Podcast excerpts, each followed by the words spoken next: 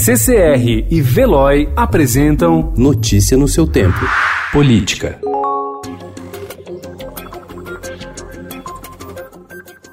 Forças de segurança de ao menos 12 estados pressionam os governos locais por aumentos salariais. Em cinco deles, policiais já realizaram atos ou paralisações neste mês. A situação é mais grave no Ceará, onde o senador licenciado Cid Gomes foi baleado anteontem ao tentar entrar com um trator em um quartel amotinado. Deputados ligados à bancada da bala e ao bolsonarismo apoiam movimentos no Ceará, Espírito Santo e Paraíba, garantindo respaldo político às demandas dos policiais.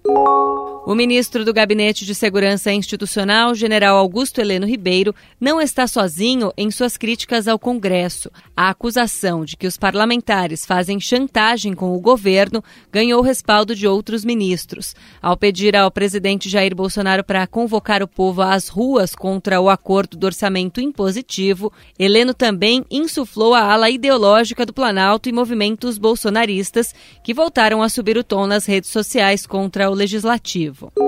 A aposta do presidente Jair Bolsonaro para a Prefeitura de São Paulo, José Luiz da Atena, admitiu ao Estadão serviço do prefeito Bruno Covas na disputa eleitoral, cuja reeleição é apoiada pelo governador João Dória, um dos maiores rivais do presidente. Notícia no seu tempo. Oferecimento CCR e Veloy.